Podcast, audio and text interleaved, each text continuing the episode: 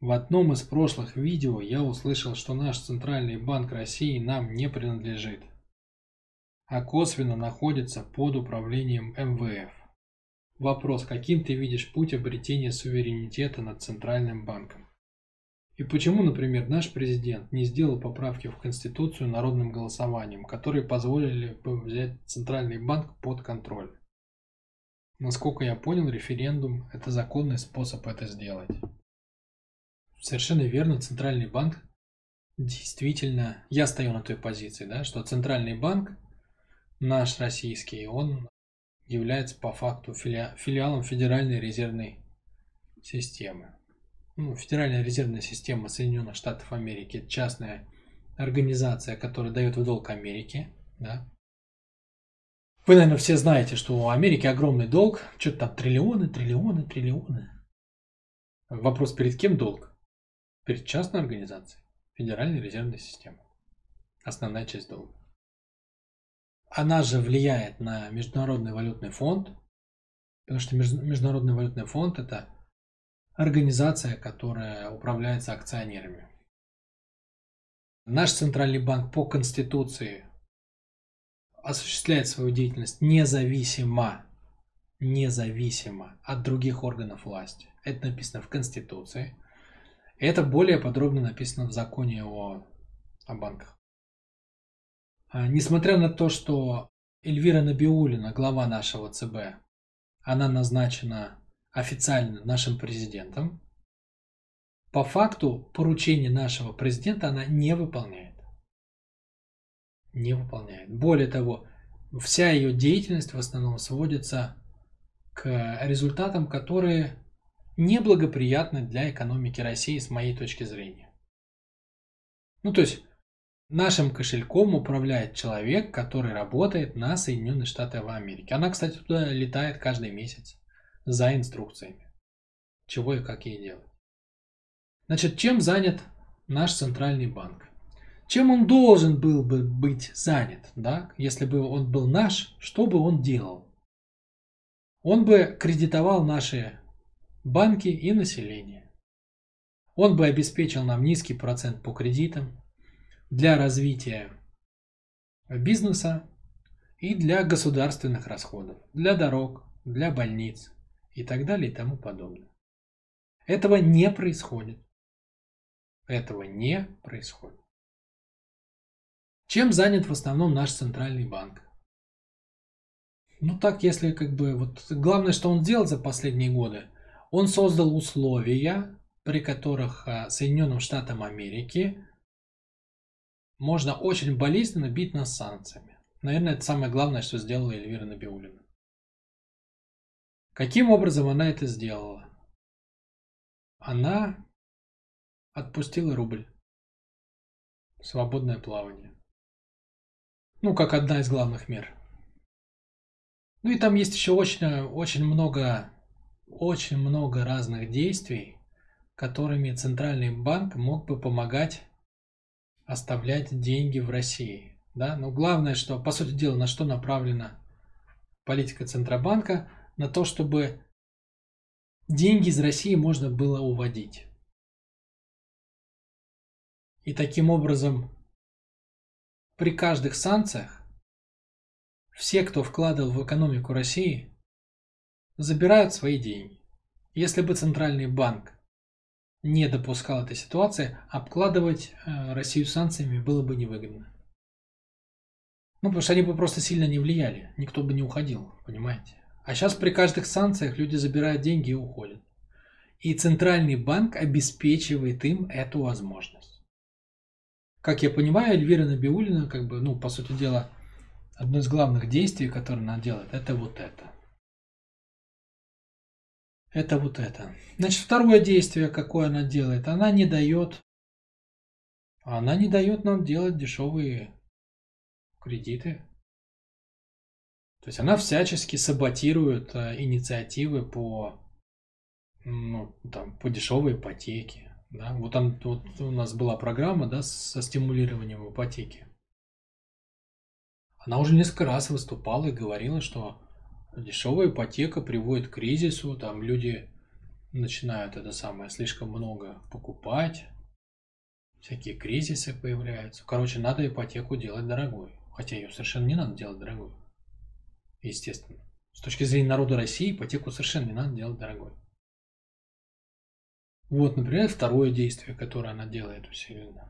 Центральный банк в целом, что Эльвира Набиулина, что те, кто были до нее, он э, не занимается выпуском рубля в нужном нам количестве.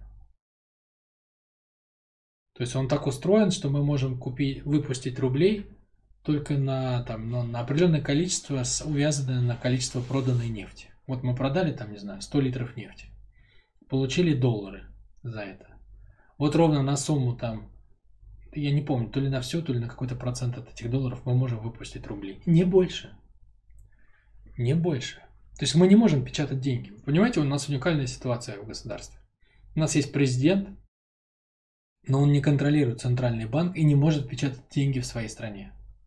Вот Америка может печатать деньги. Ну, там тоже с, с хитростью, да, то есть она берет их в долг. Но, по крайней мере, она может брать долг сколько угодно. А мы не можем. Мы не можем. Наш центральный банк связан по рукам и ногам. Вот, более того, свои свободные, свои свободные деньги, у нас же есть еще и бюджетное правило, которое тоже, за соблюдением которого, в числе прочих, следит Центральный банк. То есть даже если мы с вами что-то заработали, мы обязаны купить ценные бумаги Соединенных Штатов Америки. Ну, то есть помогать им с их экономикой, а не вкладывать в свою.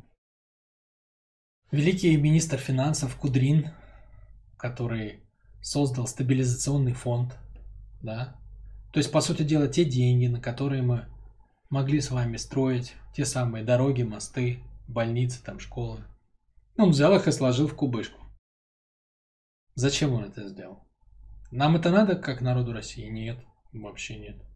Но он это сделал и получил за это приз от западного мира, как лучший министр финансов года.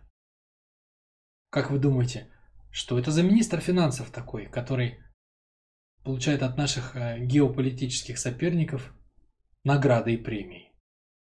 Это вот он на кого сработал? Так, если вдуматься. Никто из тех, кто понимает, в чем суть дела, ему премии не предлагал за это.